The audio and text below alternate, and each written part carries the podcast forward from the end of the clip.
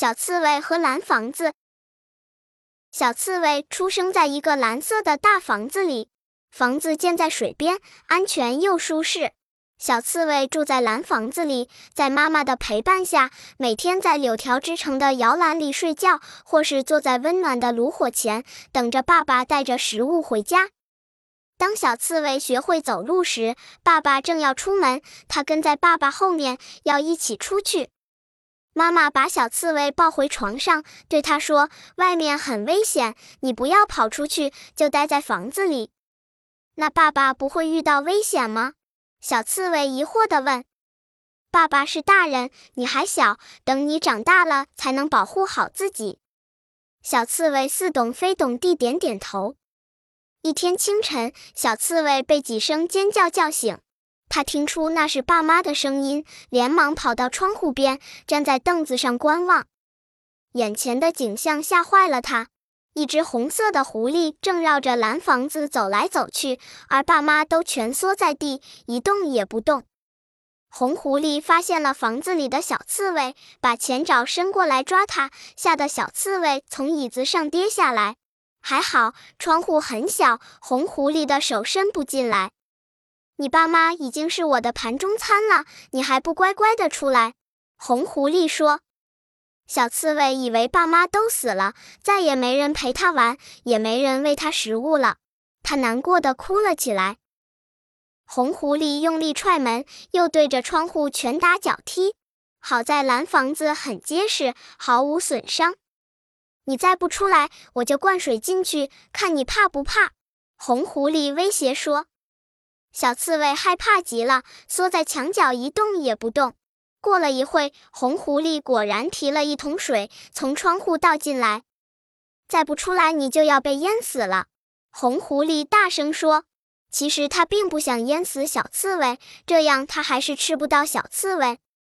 小刺猬依旧不敢说话。这时，他发现水蔓延到整个房间，然后都流向爸妈的床底下，水位并没上升。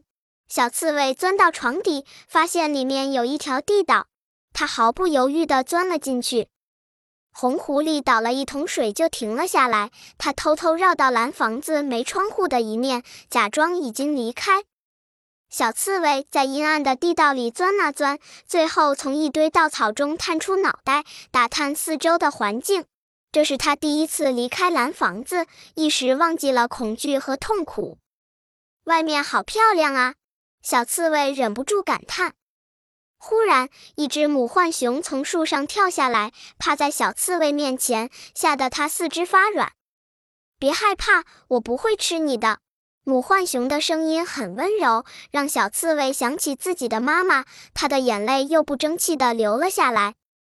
你有什么伤心事吗？说出来，兴许我可以帮你。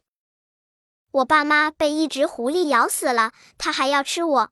小刺猬哭得更伤心了，它把刚才发生的事都讲了出来。你爸妈可能没死，并且我可以帮你把狐狸赶走。母浣熊说：“只不过你也要帮我一个小忙。我能帮你什么？你家的房子是不是很大？是的，比那只狐狸还大一点。”那就好，我刚生了好几个小宝宝，他们的爸爸前几天脚受伤了，不能动，我要代替他去找食物。我把我的小宝宝放你家住几天，我就在附近，也可以保护你的安全，可以吗？小刺猬拼命地点头。母浣熊跟着小刺猬，沿着小河找到了蓝房子。红狐狸还趴在房子边呢，母浣熊冲过去吼了一声，它就吓得浑身发抖，连忙逃走了。小刺猬走到大门前，看着趴在地上的爸妈，叫了声“爸爸妈妈”。它还没来得及难过，爸妈的身体就不约而同地动了起来。他们翻个下身子，小心翼翼地露出眼睛。当看到小刺猬平安无事地站在面前时，都跳了起来，去拥抱自己的孩子。谢天谢地，咱们的孩子没事。爸爸妈妈，你们没被狐狸咬死啊？小刺猬开心地笑了起来。傻孩子，咱们刺猬身上有刺，遇到危险只要缩成一团，谁也不能伤害你。爸爸说。之后，小刺猬一家人都对母浣熊表示感谢。母浣熊把自己的小宝宝放到蓝房子里住了好几天，确保狐狸不会再来骚扰后，就和小刺猬一家告别。后来，蓝房子还住过很多其他客人，有小乌龟、小袋鼠，还有小兔子。小刺猬长大后，在猴子一家的帮助下，把蓝房子改造成一只蓝色的船。小刺猬带着爸妈，还有很多小动物，乘着蓝色的船沿小河飘向大海。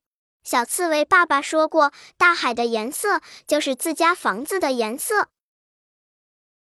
本篇故事就到这里，喜欢我可以点击屏幕右上方的订阅关注我，每日更新，不见不散。